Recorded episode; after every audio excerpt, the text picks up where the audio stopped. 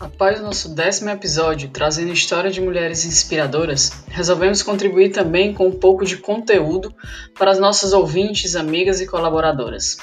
Aproveitando o contexto atual que estamos vivendo, nosso primeiro episódio divaga um pouco acerca da convivência que nos foi forçada do dia para a noite e como a mulher está sendo sobrecarregada com o papel de gerente, mãe, dona de casa, esposa e etc. No episódio de hoje, trouxemos o psicólogo especialista em terapia familiar, Luiz José Souza, para nos ajudar a compreender melhor a dinâmica e o que muda ou se enfatiza dessa dinâmica no contexto de isolamento atual. Segundo Luiz José, a quarentena não criou nenhum problema ao convívio, seja em sociedade, família ou indivíduo. O isolamento apenas potencializou comportamentos e problemas já existentes. Então, pega o seu café quentinho e venha refletir um pouquinho com a gente.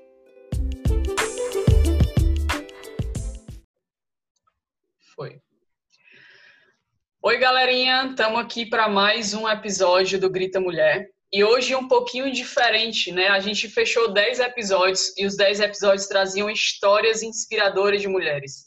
Mas hoje a gente vai fazer o nosso primeiro podcast de conteúdo. A gente vai trazer um assunto para jogo e vamos conversar sobre ele para trazer um pouquinho mais de reflexão para nossa esse momento de pandemia que a gente está vivendo, né? Todo mundo isolado, todo mundo é, em suas casas. E dentro disso a gente tem vários e vários contextos, né? A gente tem famílias grandes, a gente tem famílias pequenas, a gente tem pessoas sozinhas, tem só casais, tem filhos pequenos, filhos maiores.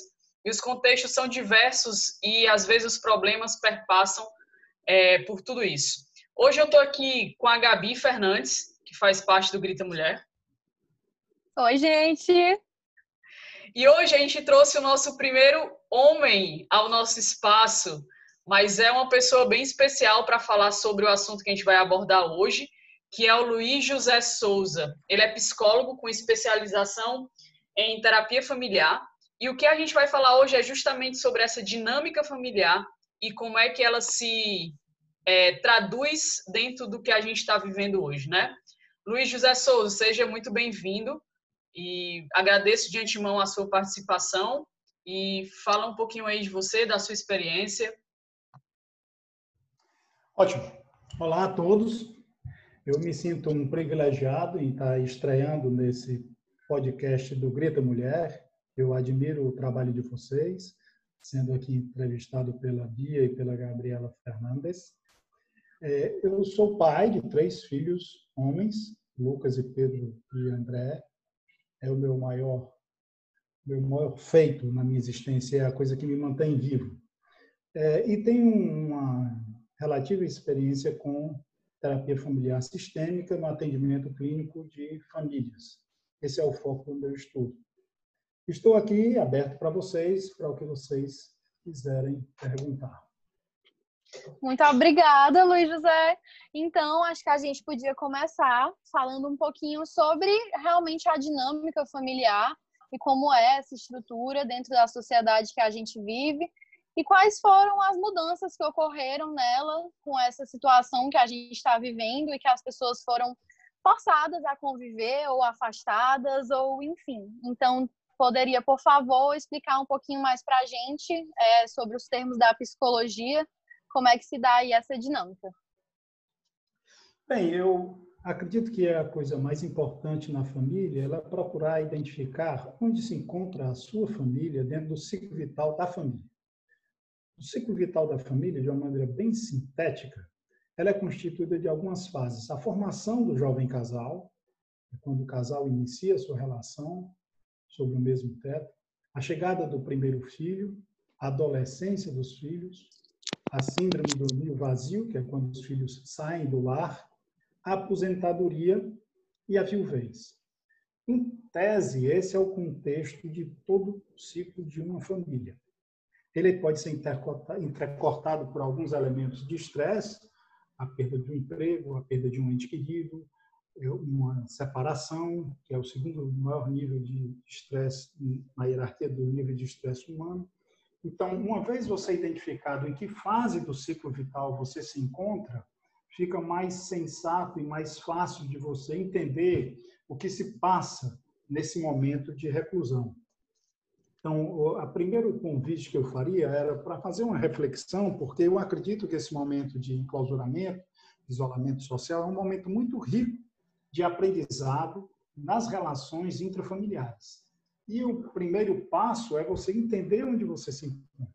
Evidentemente, uma família onde os filhos já estão mais próximos de saírem deixarem o ninho vazio, tem um contexto e uma dinâmica completamente diferente de uma família com adolescentes, porque o adolescente também tem o que se chama síndrome normal da adolescência, que são uma série de características inerentes ao padrão de comportamento dos adolescentes. Então, dito isto, é faz uma reflexão, aproveita esse momento para aprender e percebe em que lugar desse ciclo vital se encontra a sua família. Certo. E eu acho que vale a pena a gente ressaltar também o papel da mulher, é, assim, ele perpassando pelo papel da mulher na sociedade atual, mas trazendo para uma visão onde a mulher está dentro de casa, ela tem que cuidar dela, mas ela talvez tenha que cuidar do marido, do namorado, da namorada, tem que cuidar dos filhos, tem que cuidar da casa, então eu acho que é uma sobrecarga muito grande em cima da mulher. Aí eu queria pedir para tu comentar um pouquinho mais sobre esse papel que é adscrito principalmente para a mulher. Bom, é, o papel da, do feminino, da mulher no contexto socioeconômico do nosso país, mas do mundo ocidental como um todo, ele vem evoluindo gradativamente. É fato que essa evolução ela não se dá de maneira abrupta, né? Existem alguns elementos de corte que foram marcantes, por exemplo, a primeira revolução industrial e a, a transferência das populações do perímetro rural para o perímetro urbano, e sendo a mulher e as crianças um, uma mão de obra barata, introduziu a mulher no campo do trabalho. Mas com uma grande diferença. As mulheres trabalhavam, mas não tinham renda. Então, essa relação entre capital e trabalho, ela foi amadurecendo e foi se tornando um pouco menos rígida e um pouco menos desumana com a introdução de alguns direitos no universo do trabalho. Eu não estou nem me referindo aqui à CLT, mas o direito enquanto humano, de uma maneira geral.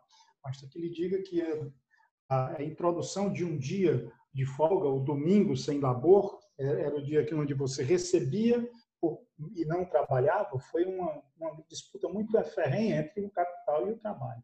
Então, essa evolução constante, não só no quesito econômico, mas também no quesito da sua autonomia existe um, um elemento, um fato, um delimitador de, de, de área nessa, nessa evolução da, da mulher, que é o advento da pílula anticoncepcional. Então, para você ter uma ideia, a pílula anticoncepcional, ela primeiro foi vendida como um regulador da regra feminina, com a redução das suas dores no período é, da sua regra, e não como anticonceptivo. Eles demoraram cinco anos para o FDA aprovar como um método anticonceptivo, porque a sociedade não admitia isso.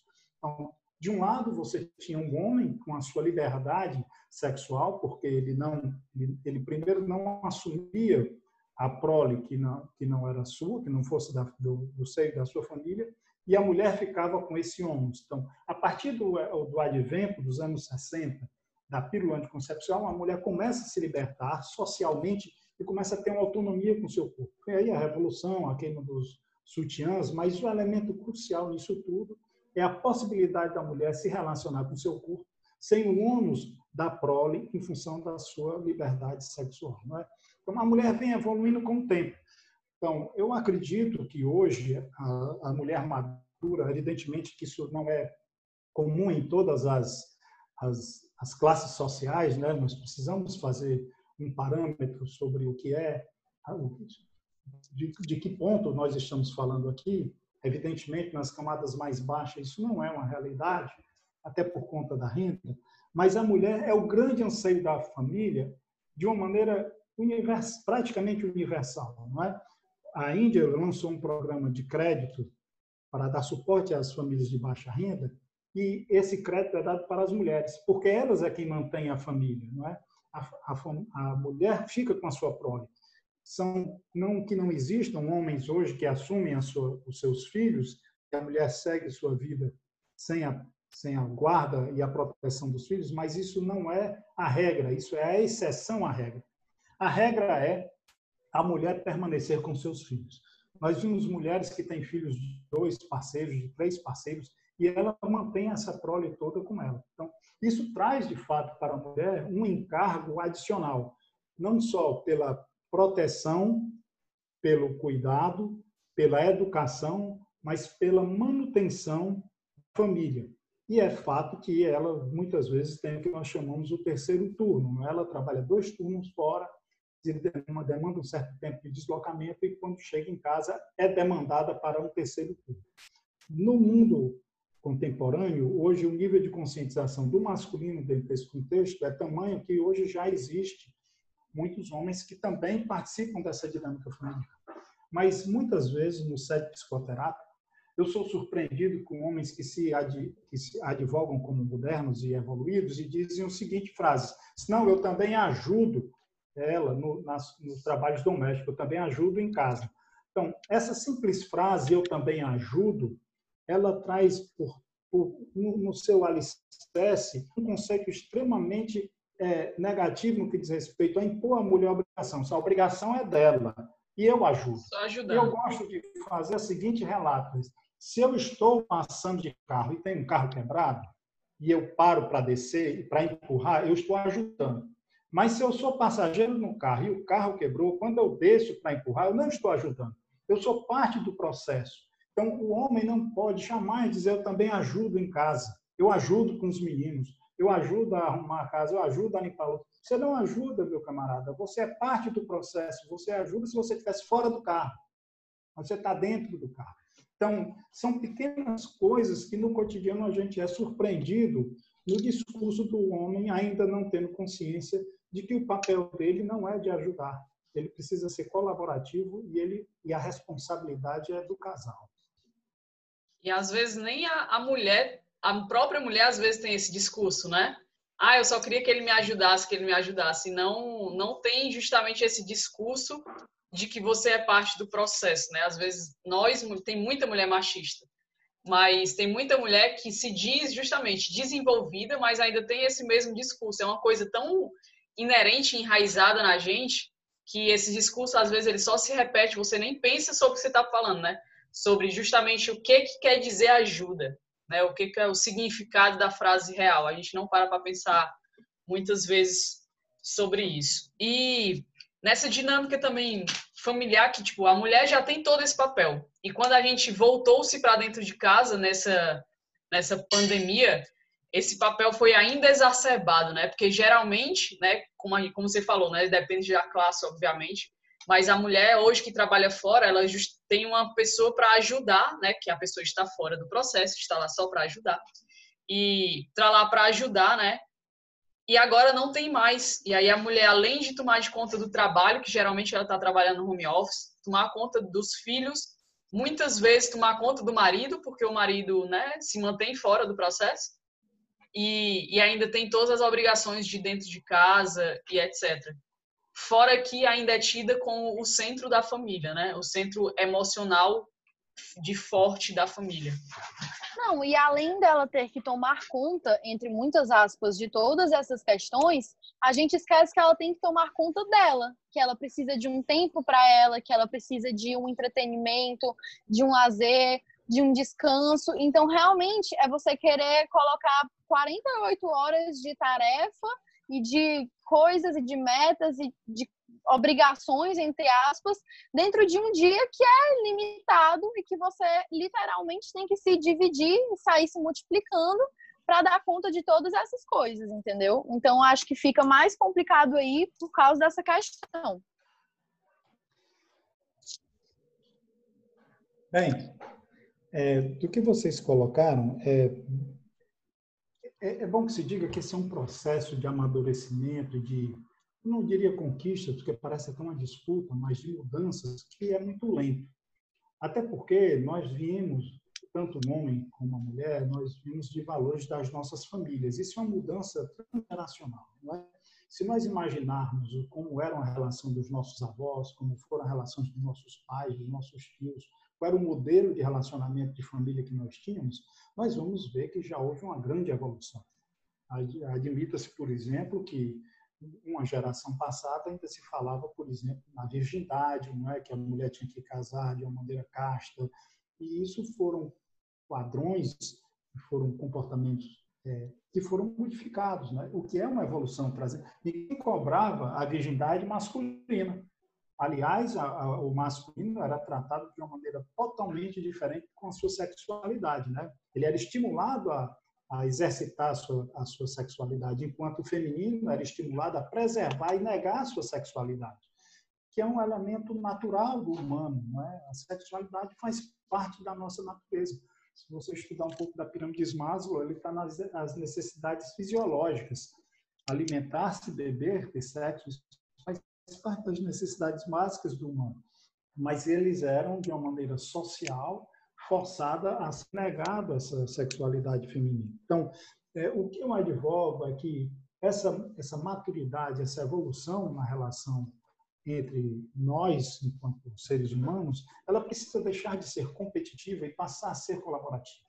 Então, essa mesma mulher que diz, ah, eu só gostaria que ele ajudasse, ela também não se coloca na possibilidade, na perspectiva de ter um marido ou um companheiro ou companheira que ganhe um pouco menos, mas que disponha um pouco mais de tempo para a família, para ter uma qualidade de vida, de convívio melhor do que uma qualidade monetária maior. Então, é, é preciso fazer uma reflexão do que, que você realmente deseja para si. Aqui não existe modelo certo nem modelo errado, porque a mulher também tem um ganho quando assume esse papel de dirigente da casa. Ela se queixa da, da, do cansaço, mas existe um ganho, é? existe uma codependência da dinâmica familiar, do elemento maternal. Então, o que é que você quer da vida para si? e qual o bônus que você está disposto a pagar para ter esse bônus. Então, se você é, distribui tarefas e torna a sua, a sua dinâmica familiar mais, mais colaborativa, por exemplo, os adolescentes também participando, a criança participando dentro da sua capacidade nas atividades domésticas, isso faz, faz parte de um crescimento da própria criança e muda a dinâmica das relações familiares, não é? Então, existe uma perda, uma certa perda de poder quando você delega as suas atividades para outra. E, além do mais, elas muito provavelmente não serão feitas da mesma forma que você faria. E você tem que admitir essa perspectiva de que elas serão feitas pelo olhar e pela forma do outro, e não pelo seu olhar. Sim, é... É, pegando um gancho do que tu começou a falar, na verdade, essa questão, acho que das gerações perpassam muito para muitos conflitos que estão acontecendo nesse momento, porque eu não fui criada da mesma forma que a minha mãe, que não foi criada da mesma forma da minha avó, e você coloca três pessoas de gerações diferentes dentro de uma casa, que geralmente se dão bem, num contexto em que cada uma tem a sua vida e tem a sua rotina, e naquele pouco tempo de convívio familiar se dão muito bem. Mas quando você limita esse tempo de fora de casa e coloca as pessoas para conviverem mais, eu acho que esses pensamentos diferentes eles acabam ficando muito mais evidentes. Então, acho que a partir daí a gente começa a ter muitos conflitos, porque eu exponho o meu pensamento sobre uma coisa que talvez nem tivesse sido é, conversada e argumentada durante um contexto normal da convivência. Então, a partir daí, esses pensamentos diferentes, eles vão gerando conflitos dentro de casa. Então, entramos nessa questão de quem está com adolescente dentro de casa ou quem tem pessoas de gerações diferentes. E, enfim, acho que é um dos, dos potenciais problemas que são trazidos e aparecem mais nessa fase. Veja bem, as famílias possuem padrões comportamentais. Toda família tem um padrão comportamental. Por exemplo, a relação com o álcool. Algumas famílias são intransigentes na relação com o álcool, outras são mais condescendentes na relação com o álcool. É, no que diz respeito à relação entre os seus membros, algumas famílias a gente nomina, classifica como famílias rígidas, e, por exemplo, o adolescente tem um quarto, é o seu habitat. Os pais só têm direito para acessar o quarto se ele autorizar. Caso ele não faça, os pais não entram.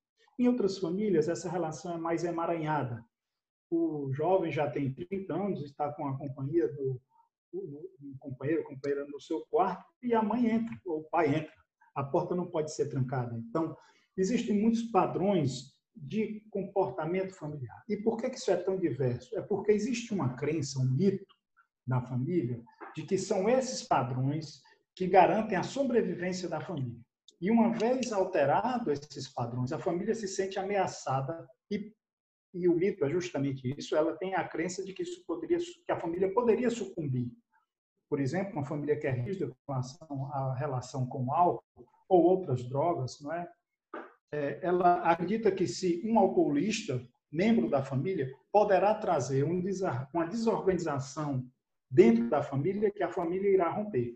Então, não é de todo é, inusitado você ver famílias que abandonam o membro da família que foge ao padrão comportamental. Nas famílias da antiguidade, num passado não muito distante, por exemplo, as mulheres que perdiam a virgindade antes do casamento, elas eram expulsas da família.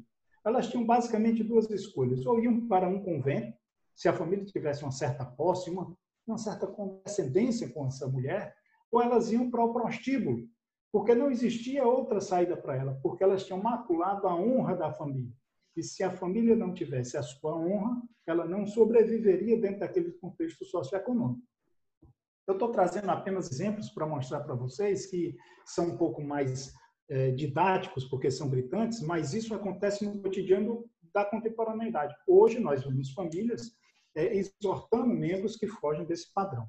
Então, é, é, dentro desse contexto que nós precisamos agora entender que família nós estamos falando, porque nós temos as famílias monoparentais, que hoje já é uma realidade, por conta das separações, existem muito, muitas mulheres que assumiram a sua prole, como eu já falei, mas também existem homens que fazem isso. Existem as famílias amplas, é fato que as famílias estão diminuindo o número de membros, é, e algumas famílias hoje estão em outra fase, onde elas trazem a família ampliada, onde elas buscam os seus ascendentes para morar junto consigo.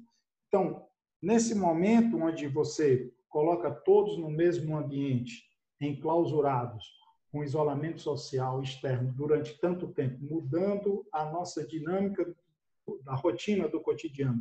Isso agrava, de fato, algumas, algumas relações. É fato que a crise não cria problema. A crise apenas potencializa e os revela. Então, as relações conflituosas hoje nas famílias, elas já eram conflituosas no passado. Assim como as relações harmônicas nas famílias estão se potencializando os laços hoje, no, no meio da pandemia, porque existe mais tempo para você conviver, para você se revelar.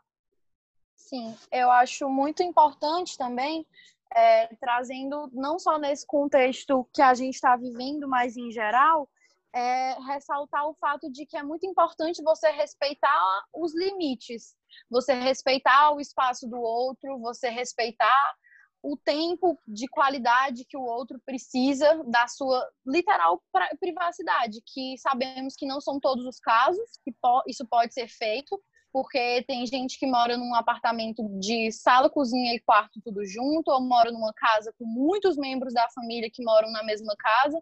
Mas acho que na medida do possível é importante você realmente impor limites, é, entender que você tem que ter um tempo para você, até porque a gente foi colocado é, a prova de tudo que a gente sente e tudo que a gente é. Essa questão de você olhar para dentro de você ter mais tempo disponível ou não, é uma questão muito importante, mas assim, é mais para ressaltar que eu acho que é uma forma de melhorar esse convívio, a importância de cada um ter o seu espaço e a sua função dentro da casa. Gabriela, você tocou um, um elemento super importante: o respeito. A, toda relação saudável, ela se sustenta em alguns elementos, mas basicamente no amor, no respeito e na verdade. Mas o amor é um sentimento bastante elaborado. Ele não se sustenta por si só, ele precisa de outros sentimentos que o alicerçam e antecedem o sentimento do amor. É o respeito, a admiração, a Não existe relação amorosa sem o respeito. Não existe relação amorosa sem admiração. Faça agora, você que está nos ouvindo, uma pequena reflexão. Tente amar alguém que você não admira. Tente você projetar um sentimento amoroso para alguém que você não admira.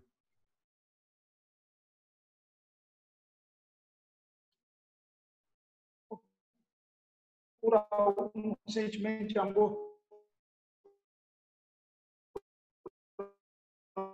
alguém que você não recebeu uma passagem de uma das palestras que eu assisti do professor Harbas. O professor Harbas, vocês continuam me ouvindo? Está dizendo? Sim. Tá dizendo? O professor Harbas é um doutor em física quântica da Universidade do Ceará, Universidade Federal do Ceará. E ele contou em uma de suas palestras que ele ou ele conhecia a frase conhecida por todos nós: trate o outro como você gostaria de ser tratado. Mas essa frase não está completa. Então, ele disse que estava num seminário nos Estados Unidos quando ele conheceu o restante dessa frase. Ele passou três dias refletindo sobre o impacto do complemento dessa frase na vida dele. E a frase é o seguinte: trate o outro como você gostaria de ser tratado se você fosse o outro. Então, é você tratar de fato da empatia a empatia é a capacidade de se colocar no lugar do outro. Então, agora você, que é filha, se coloque na condição da sua mãe. Como se você fosse a sua mãe, gostaria de ser tratada sua filha? Como seus pais gostariam de ser tratados por você na condição de filha? Como os seus membros da família gostariam de ser tratados se você fosse o seu irmão ou se você fosse a sua irmã? Se você estivesse no lugar dele, sair um pouco de si e colocar no lugar do outro. Se nós fizermos essa reflexão, certamente muito das arestas da nossa relação cotidiana seriam dirimidas. É você exercitar a amorosidade de poder se colocar no lugar do outro. Verdadeira, não é? Você não pode querer tratar o, o diferente igual. Você não pode querer tratar os seus pais como você trata a sua irmã. Você não pode querer tratar os seus pais ou a sua irmã como você trata seus colegas de balada ou colegas de trabalho. São pessoas que ocupam um lugar distintos no seu convívio social. E isso demanda uma reflexão, um amadurecimento e uma, e uma necessidade de evolução enquanto ser humano. Sim, é, a partir dessa fala, eu queria inclusive trazer um questionamento que eu acho que ele é muito presente quando a gente vai falar dessas relações e da forma que a gente se relaciona, mas também da questão que eu tinha trazido anteriormente de que a gente literalmente tem um tempo para sentar e olhar para dentro do questionamento que seria como eu posso ser uma pessoa melhor ou aproveitar esse tempo para trabalhar em mim, Olha, é, a teologia budista tibetana tem uma coisa que eu gosto muito. Ele diz o seguinte: o que contribui para você ser uma pessoa melhor? Mais compassiva, mais sensível, mais desapegada, mais amorosa, mais responsável e mais humana?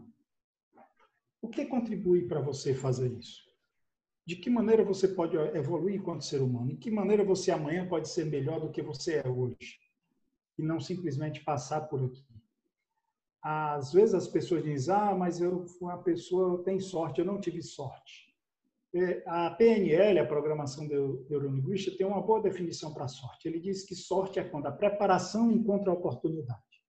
O que acontece é que nesse mundo de velocidade, do fast food, do, das relações também flash, e fast, as pessoas não querem se preparar, porque dá trabalho se preparar. Uma vez perguntaram a um cestinha, é, um, exímio atleta, como é que ele fazia, como é que ele tinha tanta sorte de precisão, se ele tinha um dom de fazer aqueles lançamentos com precisão. Lançamentos de três pontos são os lançamentos mais distantes no basquete. Ele disse, é simples. Quando acaba o treino e todo mundo vai embora, eu fico na quadra. Enquanto eu não acertar 10 cestas consecutivas de três pontos, eu não saio da quadra. Ele disse que algumas vezes ele ficava fazendo 3 mil arremessos. Quando ele estava no jogo, ele estava pronto para a, que a pior coisa de uma pessoa que se preparou para ouvir é dizer assim, mas rapaz, dá muita sorte, acerta todas. É, dou sorte. Uhum. O Antônio Hermídio de Moraes, um grande empresário brasileiro, ele dizia que só existe um lugar onde o sucesso do trabalho. Sabe onde fica? No dicionário. Então, as pessoas não querem, porque é um esforço de fato. Você quer melhorar como ser humano, quer ter o reconhecimento da sua família, mas você não quer o trabalho da sua reflexão, mudar os seus hábitos, as suas atitudes, a sua maneira de falar, a sua forma de se relacionar passar a exigir menos e se vitimizar e colocar na condição de colaboradora do processo. Isso dá trabalho. E às vezes as pessoas não querem dar trabalho. Crescer dá trabalho. é mais fácil sempre só... colocar a culpa no outro, né? Sempre a relação do outro, é a atitude do outro. E nesse, nesse contexto familiar, mais ainda, é sempre o outro que fez alguma coisa para me invadir é o outro que é o irmão que pegou tal coisa, é a mãe que não respeita a minha privacidade e sempre olhando para fora, né? E eu acho que não só essa questão de não é uma questão de não dar trabalho, assim, não é crescer realmente demanda muito trabalho, mas eu acho que o autoconhecimento, o crescimento, a entre aspas, evolução, ela dói muito. E assim, as pessoas acham que vai ser um caminho florido, fácil e linear. Ah, agora eu vou me autoaceitar, eu vou me amar, eu vou desenvolver amor próprio, eu vou ser uma pessoa melhor. Mas exatamente essa questão de não estar disposto a fazer por onde, porque dói, porque é sofrido, porque isso faz com que eu tenha que olhar para sentimentos que pegam naquela ferida então, acho que é uma questão, assim, realmente muito complexa. Aí, a partir disso, eu queria trazer outro questionamento, que seria como se preparar para esse momento. Na verdade, eu acho que a questão não seria como se preparar, mas sim como tentar se adaptar, visto que a gente tem para esse momento e para o que a gente está vivendo, para passar por ele da melhor forma possível. Porque, querendo ou não, é, na verdade, foi é, de supetão para todo mundo. Ninguém esperava que a gente fosse viver isso e de uma forma tão rápida que mudasse tudo que a gente entende como relações, como rotina, como hábitos e tudo mais. Bem, vocês me colocaram aqui duas questões, né? Ah, uma a Bia me colocou e você, Gabriela, agora colocou outra. Eu vou puxar primeiro pela Bia, quando ela falou na vitimização seguindo a hierarquia e a ordem das perguntas. Então, eu gosto muito da psicologia sistêmica, onde ela adota uma narrativa estruturada, não é? Ela se estrutura na narrativa. Eu adoto isso também no site psicoterápico com algumas famílias. É, as pessoas precisam rever a sua própria história e abandonar essa vitimização e abrir-se para o mundo. Leonardo Boff tem uma frase que eu gosto: ser feliz não é uma questão de destino, é uma questão de escolha. E a felicidade não é o oposto da tristeza. O oposto da tristeza é a alegria. A felicidade é um, é um momento de espírito de vida, é uma forma de encarar a vida. Você pode ser uma pessoa feliz e estar tá passando por momentos tristes. Eu fui desempregado, estou triste. Meu filho não passou no Enem, eu estou triste. Mas isso não lhe torna uma pessoa infeliz. E algumas pessoas precisam, de fato, é, mudar a sua narrativa, a maneira como narra a sua própria história. Algumas pessoas, e nós vemos isso no nosso cotidiano, quando você vai apresentar e ela narra a história dela, dá vontade de você pedir um lenço para chorar. Então, será que ela não consegue enxergar nenhuma beleza na sua existência? Existe algo prático que você pode fazer quando você se encontra nesse cenário. É o exercício da gratidão. A gratidão efetiva a gratidão de ter um amparo social, a gratidão de você ter uma rede de um apoio, a gratidão por você ter um grupo de amigos, a gratidão de você estar vivo, respirando, a gratidão de você enxergar, a gratidão de você ter uma certa autonomia. Assim, agradecer pela sua existência. Às vezes a gente não agradece o simples fato de ter luz na nossa casa. Há um século atrás, as pessoas não tinham energia em casa uma boa parte dos humanos não tem energia em casa, não tem uma água potável para tomar um banho. Você abrir uma torneira e cair água morna na sua para lhe fazer a sua higiene, isso é uma dádiva, isso é uma bênção, isso é uma evolução da nossa civilização gigantesca, não é? Então, agradecer pelas pequenas coisas. Isso precisa ser uma prática cotidiana, para que você possa internalizar isso. E garanto para você, se você exercita a gratidão, não cabe o espaço para vitimização, nem muito menos para a depressão. Até a angústia sai. Exercite a gratidão. E aí, Gabriela, a tua pergunta vem justamente em cima disso, não é? O que, o que a gente pode fazer para poder evoluir? E qual é o problema da evolução? Por que, é melhor a gente ficar onde nós estamos? Por que, que dói evoluir? Porque você precisa viver um luto quando você evolui. De que maneira esse luto? O adolescente, para se tornar um jovem adulto, ele precisa matar a, o jovem e a criança rebelde que existe dentro dele. Ele precisa matar a irresponsabilidade ou da pouca responsabilidade que só se preocupava em acordar cedo para ir para a escola, resmungando e fazer a prova. Ele precisa matar essa fase da sua existência para poder progredir, para se tornar um adulto responsável.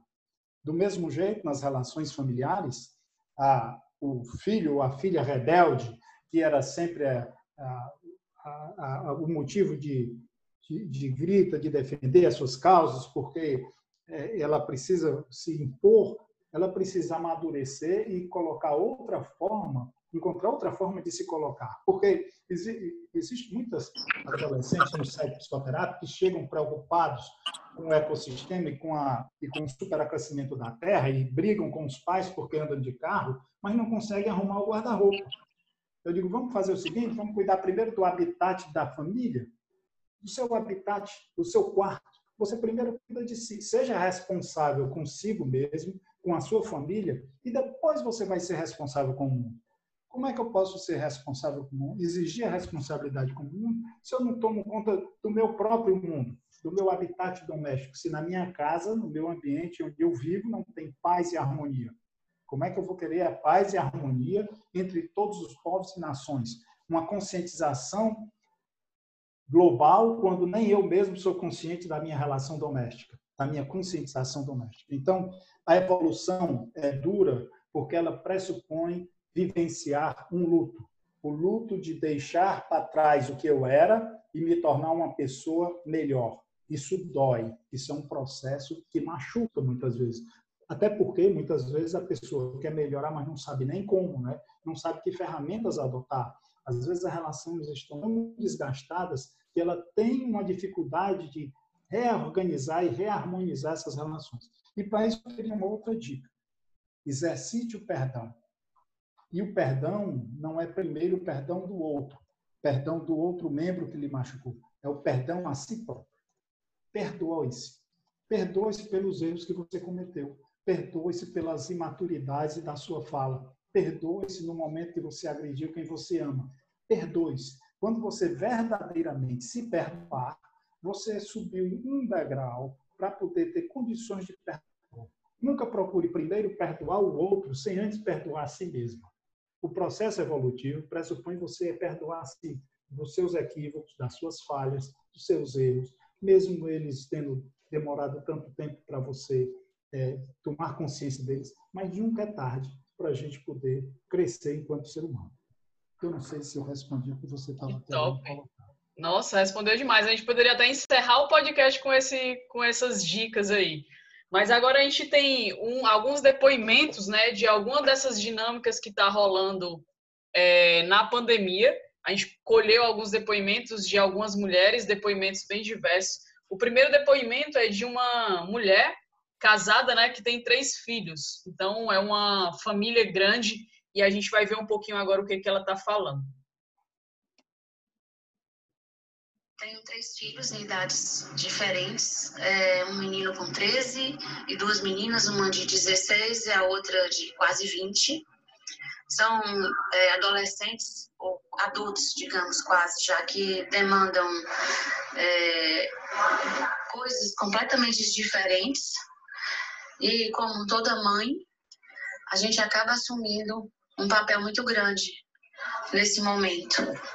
Nós moramos em casa, um espaço grande, e de repente nos vimos sozinhos, tendo que cuidar de tudo e fazer coisas que não fazíamos na nossa rotina. Por exemplo, assumir todas as responsabilidades de casa, todos os cuidados. E eu acho que, apesar de todos ajudarem, todos contribuírem, eu tive muita sorte com isso, sempre sobra mais para a gente, para a mãe, né? Porque nós realmente é que assumimos esse papel de cuidar de tudo. E quando eu falo cuidar de tudo, não só das tarefas, que demandam um tempo enorme, que são muito cansativas, não só do nosso trabalho, que a gente ainda traz para casa e tenta, de certa forma, dar continuidade, porque, enfim, ninguém pode parar. Mas também a gente acaba assumindo aquele papel de se tornar o eixo, o centro do equilíbrio na família. Pelo menos comigo foi assim. E eu me vi diante de uma situação onde, além de continuar o meu trabalho, eu tive que assumir grande parte das responsabilidades domésticas, como preparar todas as refeições, fiscalizar a questão de faxina, é, o que precisava ser feito, acompanhar estudos dos filhos, principalmente depois que as aulas online voltaram e que foram realmente um outro desafio para todos, mas também de tentar manter o equilíbrio mental da família, Você vê como a questão é dúbia. Ela tem filhos 13, 16, 20 anos. E aí, quando ela vai classificar e nominar esses filhos, porque você classifica e depois nomina, não é assim que a gente trata a nossa relação. Ela fala, são filhos adolescentes, adultos, adolescentes, adultos, é, eles ainda estão misturados, nem são adolescentes, nem são adultos. É fato que o de 3 anos, ele está entrando na adolescência. E o de 20 ainda está saindo. Hoje, com como esticou um pouco esse prazo, porque os filhos continuam na casa dos pais até uma idade bem mais avançada do que 20 anos, porque agora você tem que graduar, pós-graduar, mestrado e etc. Então, eles permanecem no seio da família. Eles, essa adolescência foi estendida. Eu, assim, ouvindo esses três, cinco minutos de áudio, não me furtaria dizer que ela tem, de fato, três filhos adolescentes na família. E aí, a dificuldade da mulher se colocar, você viu a fala dela, né? É, e sobra para a gente, sobra para a mãe. Parece que está falando de uma outra pessoa, um ente qualquer, um, um agente qualquer. Não, não é sobra para mim. Sobra para mim. Sobra para a gente, sobra para a mãe, sobra para mim. Não, não sobra para o pessoal, sobra para o papel de mãe, né? Que é uma exato, outra. Exato. Então, para você ver como é difícil a gente se colocar nesse papel. Então, eu mencionei aqui que muitas vezes existe um ganho no desempenho desse papel. E você tem que botar a mão na consciência e saber qual é a sua responsabilidade dentro dessa dinâmica. Porque se eu sou o eixo, eu sou o centro, se eu sou o equilíbrio, se eu sou o equilíbrio inclusive mental da família, isso é um local de poder, de empoderamento. Evidentemente que isso tem um ganho, tem um bônus. Qual é o ônus? O ônus é você fazer o almoço, o ônus é você fazer a faxina, o ônus é você preparar o computador para a pessoa assistir a aula, porque você tem esse ganho, você tem esse bônus de ser o grande centro. E muitas mulheres se sentem muito úteis nesse papel. Mulheres e homens também, estou me referindo ao, ao, ao, aos pais de uma maneira geral. Então, o que, é que pode ser feito aqui? É fazer uma, uma relação colaborativa, onde os filhos também podem ir para cozinhar, ele não sabe cozinhar, mas ele sabe cortar uma verdura, ah, mas ele não, tem, não sabe manusear uma faca, ele tem um ralador, põe uma luva, ele lava um prato, ele põe a mesa, ele tira a mesa, ele passa um pano, ah, não fica do jeito que eu quero, mas melhora, ele lava o cachorro, ele agua é uma casa, ele agua plantas, mas não fica bem aguado. Você, alterna, um dia é o filho, outro dia é você. Então, trazer os elementos da família para a colaboração na nova dinâmica familiar, porque senão fica muito cômodo.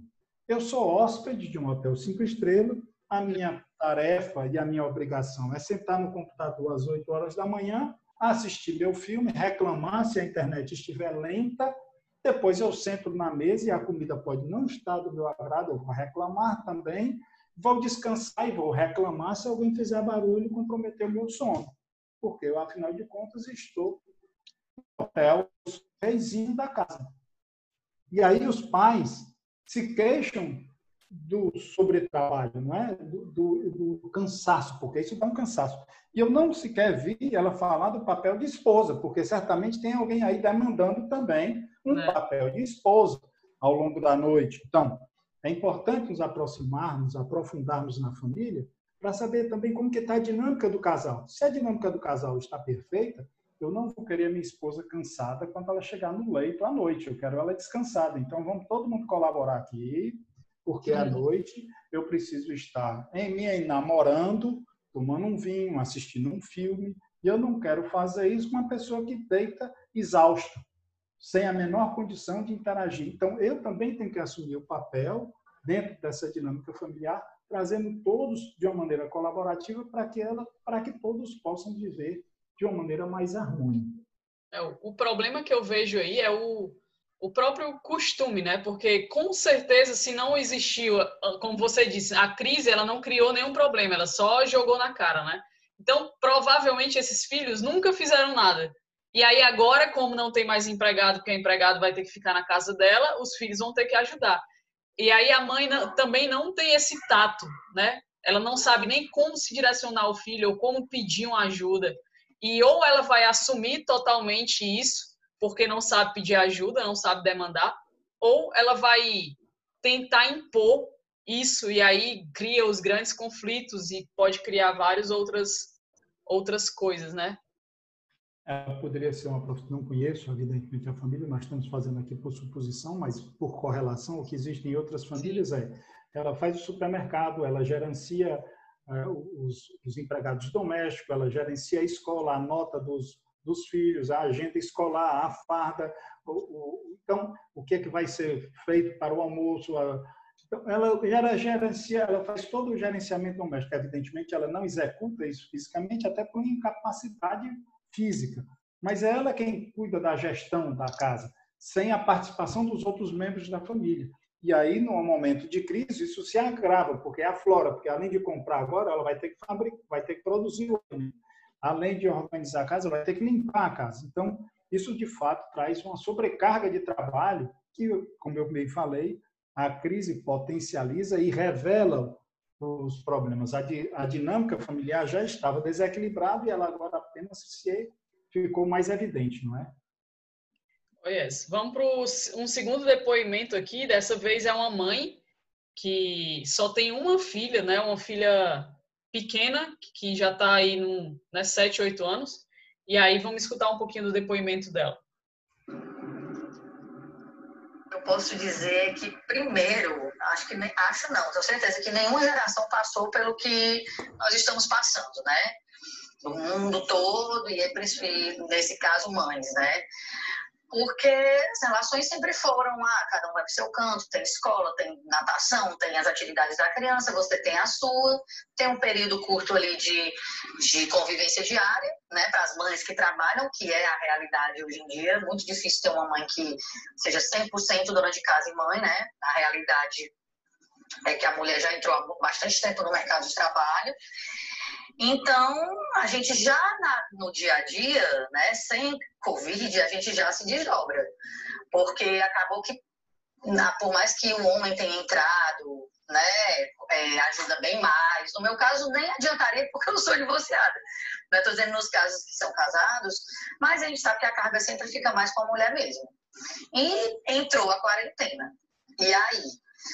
Aí, gente, é um sabe? O primeiro mês foi muito difícil, porque você não é, nunca conviveu tanto com seu filho, né? Uma geração conviveu tanto com o filho.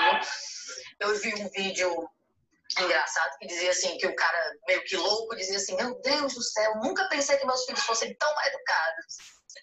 Por quê? Porque né, não se tem essa convivência 24 horas que a gente está tendo, literalmente. E você tem que trabalhar, tem que coordenar a casa, você tem que dar atenção para o filho. No primeiro mês nem aula tinha, então você tem que se virar nos 30, entendeu? Eu fiz muita, nesse período, fiz muita atividade manual com ela, tem e-books, eu baixei vários e-books que estão disponibilizados é, aí pela internet. Aí, o que, é que, eu, que, é que eu fiz? Eu organizei uma rotina com ela. Mesmo sem aula, eu baixava o material e fazia o horáriozinho da aula dela. Então, assim, em termos de ajudar outras mães, eu posso dar uma essa dica de organizar a rotina. É a mesma é desgastante, realmente. A parte ruim é essa, porque assim, você não tem tempo para você. Porque eu tenho, ou eu estou no trabalho, eu estou dando atenção para ela, eu estou fazendo alguma coisa de casa, tô, e na hora de descansar eu tomo off e durmo. é mais ou menos assim. Mas a parte boa que eu posso destacar é que como essa convivência intensa leva você ao seu limite de estresse, né? No primeiro mês eu fiquei muito estressada, porque mãe, mãe, mãe, mãe, mãe, mãe, mãe, mãe, caraca, eu acho que eu escuto mãe umas 140 vezes por dia. Teve um dia que eu virei para ela e falei, me chama de Patrícia, pelo amor de Deus. Porque eu não aguentava mais ouvir mãe. Acho que eu vou lançar um livro, me chama de Patrícia. Gente, porque é você levar a mãe ao limite. E isso eu sou uma que tem um filho só. A maioria das minhas amigas tem dois. Mais um, um depoimento aí um pouco mais divertido. Vamos lá. É, eu vou fazer alguns comentários sobre a Patrícia, não é? Primeiro é que as gerações passaram sim por coisas semelhantes e até mais graves do que nós estamos passando hoje. Nós temos a peste bubônica, a peste negra, que matou muito mais gente de uma maneira muito mais agressiva e, sem o menor sem o menor conhecimento científico ou com conhecimento científico muito mais rude do que nós estamos vivendo agora com o Covid-19, não é? é? Quando ela fala em essa última passagem da fala dela, né, se me chama de Patrícia, é, eu, eu gostaria de, de fazer um pequeno, um pequeno comentário. É fato que a demanda do filho, principalmente o filho pequeno a filha, o dia todo você acaba se estressando de fato. É, é fato que isso, que isso acontece. Mas existem aproximadamente 8 bilhões de seres humanos no planeta Terra hoje. Nós estamos evoluindo para os 10 bilhões, que acredito que seja o limite da capacidade de sobrevivência no nosso planeta. Mas desses 8 bilhões, de habitantes, de humanos, somente um pode ser chamado de mãe. Pode chamar a Patrícia de mãe, é a filha dela. E somente um ela pode chamar de filha. E eu acho isso de uma riqueza, de um valor, de um vínculo gigantesco. Eu admito que isso tem, gera o estresse, porque chama 140 vezes por dia, como ela bem falou, de mãe. Mas procure ver a beleza nisso. Ela, Patrícia, é o único ser humano que pode ser chamado de mãe pela filha. E a filha é a única pessoa que ela pode ser chamar de filha. Todo o resto da humanidade pode chamá-la de Patrícia. Essa era a primeira fala que eu gostaria de colocar. A despeito, toda criança tem uma energia gigantesca, não é? É próprio da idade. Então, o advento do, da, da, da vida urbana e hoje a vida verticalizada com os apartamentos, é fato que alguns, alguns condomínios são quase clubes residenciais, mas nesse momento de pandemia, essa área de lazer compartilhada, a área do condomínio está sendo impedida porque são focos de transmissão, você fica enclausurado num, num ambiente minúsculo, ou não vamos dizer minúsculo, mas limitado, para uma criança de 7, 8, 10 anos que precisa de espaço para correr, para andar de bicicleta, para andar de patim, para nadar, para gastar a sua energia, né, para subir e descer a escada. Então, ela foi muito feliz quando disse que a, a, começou a adotar o lúdico é, é, em casa e ela fez uma coisa mesmo de uma maneira empírica, mas é que é sensacional. É estabelecer uma rotina. É, nesse período de enclausuramento, existem algumas fases. Né? A primeira, uma fase de uma fase de, de você achar bom, achar, achar divertido, vou ficar em casa ganhando sem trabalhar, pelo menos uma férias prolongada que eu não esperava. No segundo momento, aí você já começa a se queixar quando é que isso volta, quando é que não volta. O terceiro momento, quando potencializa, quando potencializa as divergências e aí começa as, as agressões e a, e a rigidez na relação. Então, eu costumo dizer o seguinte, você está numa residência, a pessoa pegou o copo de água e botou do lado esquerdo da pia. Um ato simples, singelo. Esqueceu o lado, era para botar do lado direito, ele botou no esquerdo. Isso vira um, um, um drama. Mas como é que pode? Eu já expliquei 500 mil vezes, você não aprende, esse copo não é do lado esquerdo, é do lado direito. Então, a relação entre causa e efeito ela é potencializada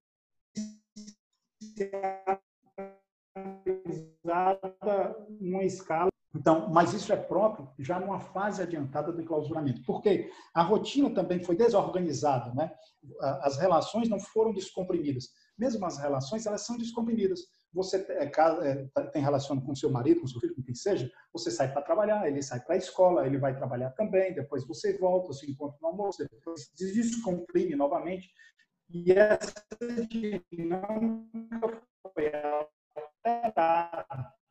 E foi alterada, enclausurada, em tempos de, de, de, de, de adoecimento, digamos assim. Não é? E às vezes essa relação de, de leveza, de brincadeira e depois da, da agressividade e da irritação, ela acontece no espaço de horas. No mesmo dia, isso tudo acontece. Então, isso é, uma, é um momento passageiro, isso é finito, nós não vamos ficar até dezembro, pelo menos eu espero, nem muito menos até o 2021, isso é finito, isso existe um grande aprendizado, existe uma grande aproximação dos seus, um fortalecimento gigantesco ou uma ruptura dos elos familiares porque também existem muitas famílias que estão se desconstituindo nesse momento de pandemia, nesse momento de clausura. Não é, não é, são todas que irão sobreviver.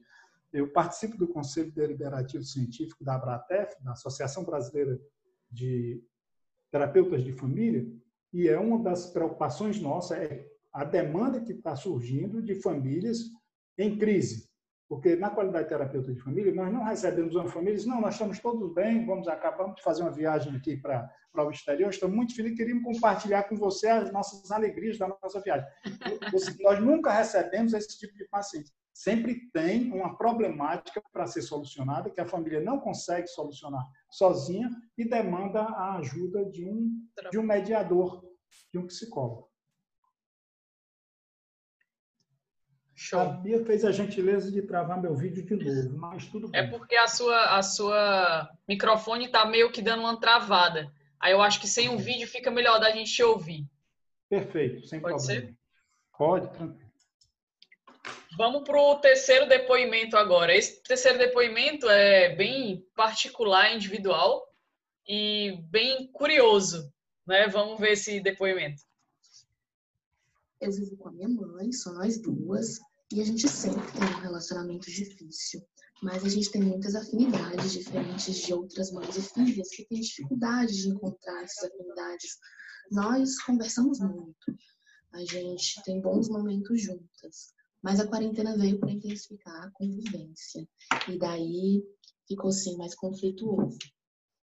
É, apenas as duas, dividindo os mesmos espaços, as obrigações, as atividades em relação à casa. Então, complicou um pouco e a gente acabou entrando num movimento natural de se isolar uma da outra, de certa forma. Como foi isso? A minha mãe lê muito e eu passei a abordar, a ler também, ver séries. Então, cada uma no seu lugar e fazendo atividades de sentido e criando esse mundo particular, digamos assim. É, vale a pena ressaltar que nosso contexto é muito privilegiado, então a gente se alimenta bem, vive bem e tivemos o privilégio de poder voltar nossas atenções a essa preservação da nossa saúde mental e da nossa relação. Eu não sei se eu posso recomendar que as pessoas façam, façam isso, se isso é correto, mas foi a forma como funcionou lá em casa. E eu acredito muito que as relações não têm fórmula, tem a maneira como as pessoas encontram de fazer elas funcionarem, né? E aí, no meio de tudo, eu conheci uma pessoa na internet, na rede social do Instagram, e a gente foi conversando e a vontade de se ver aumentando e sabendo que não era correto furar a quarentena, ou seja, eu sair de casa para vê-lo e ele sair da dele e a gente voltar para nossas casas, a gente não podia fazer isso. Então a gente fez um plano e eu me mudei. Eu saí de casa e estou com ele há 10 dias, então tem dado certo. é, essa história contada assim de maneira resumida parece uma grande loucura e ela contada com mais detalhes também parece uma grande loucura. é, é essa história e isso me levou a pensar como, apesar de isolados, muitos de nós, é, a gente não deixa de ter essa vida pulsante, esse potencial de vida e de ação e de afeto. Então, toda a nossa potência humana e de relacionamento está em nós e a gente nem imagina quantas histórias estão acontecendo nessa quarentena interessantíssimas, mais ou menos loucas que a minha, mas essa tem sido a minha experiência e eu posso dizer que não tenho me alienado do que está acontecendo no nosso país, no mundo, eu tenho visto, mas eu fiz uma escolha também por voltar um pouco mais para mim e passar por isso de forma mais estável, mais equilibrada, e acho que tenho conseguido. É, relembro de vários dias muito bons, muito tranquilos dentro da minha casa, sem esquecer dos meus, né, do, do, da minha condição, que favorece isso, mas compreendo também quem está passando por um período mais turbulento, mais conflituoso. É... E é isto. Eu tenho alguns assuntos para comentar em cima, porque eu achei que foi uma fala muito rica, é, a questão como ela reflete em cima das escolhas dela e do que ela está passando também. É, eu acho muito bonito. Eu acho que a primeira coisa que pode ser ressaltada disso é exatamente a questão que a gente falou anteriormente de respeitar o espaço do outro. É, ela mora só com a mãe dela, não é numa casa, é num apartamento. Apesar de, como ela bem fala, que elas têm momentos que elas se dão bem, que elas conseguem conversar, que a forma que elas encontraram de conviver bem foi exatamente dando esse espaço e se isolando um pouco. E que eu acho muito interessante que isso funciona para muitas pessoas. Ali você, por exemplo, comer junto, fazer as refeições juntas, mas cada uma ficar no seu quarto e também ressaltar uma questão que ela traz de atividades de sentido, que a mãe dela gosta muito de ler, que ela voltou a bordar, tinha passado muito tempo sem bordar, então eu acho que é um tempo sim da gente se reconectar com a gente, e que com coisas que às vezes a gente tinha abandonado por causa dessa correria e que é válido essa questão que ela inclusive traz também de que as relações não têm fórmula, que o que funciona para mim talvez não funcione para você e que por como a gente vem falando das famílias serem muito diferentes e as formas com que as pessoas estão isoladas serem muito diferentes, é vale as tentativas de fazer o que funciona melhor para você. É, outra questão que eu estava trazendo na minha cabeça e que eu escutei falar muito sobre é, durante o período da quarentena e que a gente abordou aqui é a questão realmente do privilégio, que quando a gente estava falando sobre um dos tópicos, é, Luiz José falou sobre a questão da gratidão. E juntando essa questão da gratidão com o privilégio, tem muita gente reclamando e reclamando sim numa posição de privilégio. E eu estava escutando sobre é, se seria fútil da minha parte eu ser uma pessoa privilegiada, eu ter casa, comida, roupa lavada, conforto, acesso à internet, se isso me colocaria numa questão de não poder reclamar da quarentena e do que a gente está vivendo.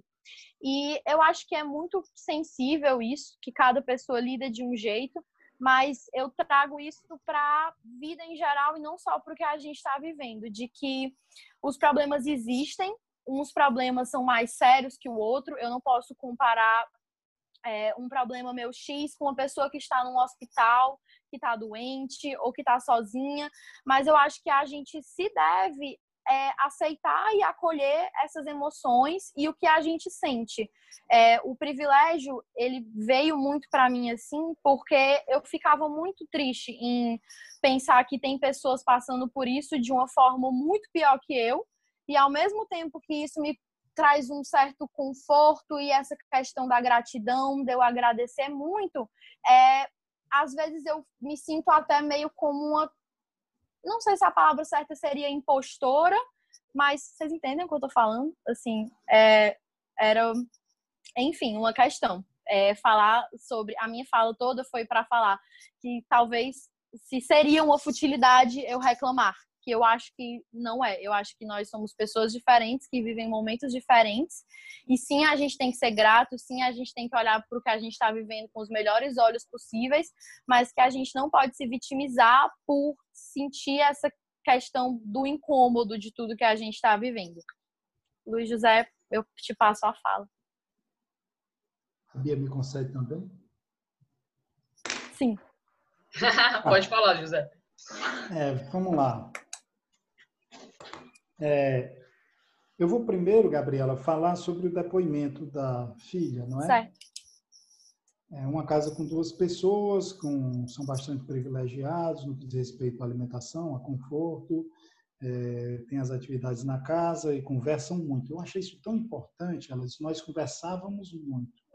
E, de alguma maneira, essa conversa diluiu-se, não é? é conversaram tudo que tinham na certa, porque e não sei que nível de conversa é essa. Nós conhecemos amigos, colegas que a gente conversa muito, conversa muitos anos, mas a gente não conhece a pessoa, porque toda a nossa conversa é superficial. Ela é sempre no entorno de si. Você não conhece a pessoa na sua inteireza. Ela não, ela não se não se abre para você, não fala de uma dor, de um sofrimento. A conversa é muito superficial. Então, eu não sei que nível de conversa foi esse, que ela disse que tinha conversava muito com a mãe, que precisou desaguar no isolamento. É, as atividades na casa eram compartilhadas, mas de repente cada um viveu o seu mundo particular, utilizando uma própria fala dela, não é? Então, é, a relação com a mãe é uma relação visceral, e a relação saudável com a mãe faz parte da saúde mental do humano. Não é uma relação mãe-filha, é a relação com a mãe. Ela, ela é das vísceras mesmo. Então, se você quiser estar bem psiquicamente, você tem que estar bem na sua relação com a mãe, na sua compreensão da sua mãe, como que ela desempenhou o papel, em acolher a mãe que foi possível, que ela foi possível ser para você. Então, Freud dizia, né? Toda problemática é fruto da relação com a mãe. Eu não vou nem parafrasear. É, o fato dela ter conhecido uma pessoa pelo meio digital durante o processo da pandemia e ter resolvido viver com esta pessoa maritalmente nos remete um pouco àquele amor de primeira vista, o romance, o poético, o belo, o que todo mundo gostaria de viver, uma grande paixão e, e etc. E tal. Mas por trás desse, desse, desse arcabouço, embora ela esteja vivendo agora uma lua de mel, existe um risco, porque é fato que essas pessoas não se conhecem. Você não conhece ninguém intrinsecamente em pouco tempo e pelo universo é, digital. Queira Deus, os astros, o universo que conspire a luz, a energia a favor que de fato tenha acontecido um encontro de almas e isso vá se perpetuar por algum tempo e o tempo que for necessário, que for saudável para ambos e que isso seja intenso inteiro. Mas a história nos mostra que isso não é uma realidade factível. As relações são construídas com o tempo, você conhece as pessoas com o tempo. A despeito disso, é, a única coisa que eu falo com relação a esse depoimento é que tipo de diálogo, que tipo de conversa ela tinha com a mãe, que de repente precisou ser suprimido e elas precisaram se isolar, não é? é? com relação ao que você falou, Gabriela, se eu sou grato, eu posso reclamar. Se eu exerço a gratidão, eu também posso me incomodar. Se eu sou um privilegiado, eu tenho o direito de achar ruim a quarentena. Eu, será que não seria uma ingratidão, uma futilidade esse meu incômodo? Não, não é. É saudável isso porque, afinal de contas, você mudou com toda a sua perspectiva. Quantos jovens se prepararam para fazer o Enem e postergaram? Quantas pessoas se prepararam para concluir um curso, se graduar e voltar e iniciar na, na, na atividade econômica e ter sua renda e se frustraram? Quantos tinham uma atividade econômica que perderam? Né? Assim, os deslocamentos, a nossa liberdade foi cerceada. Isso tudo nos gera um incômodo. O fato de nós nós reconhecemos quão privilegiado nós somos, isso não nos exime da possibilidade de estarmos incomodados, desconfortáveis com o contexto. Eu reconheço que eu reconheço a boa comida na minha mesa, eu reconheço a segurança, o conforto que eu tenho, o ambiente, a harmonia e a paz na minha família, mas eu estou incomodado com o contexto atual. Isso não é um, não é para você se acomodar. Ah, então eu sou grato, que agradecer a Deus e vou acomodar. Esse não é o papel. O incômodo, essa essa necessidade de querer mudar o contexto para que a gente viva melhor, é saudável.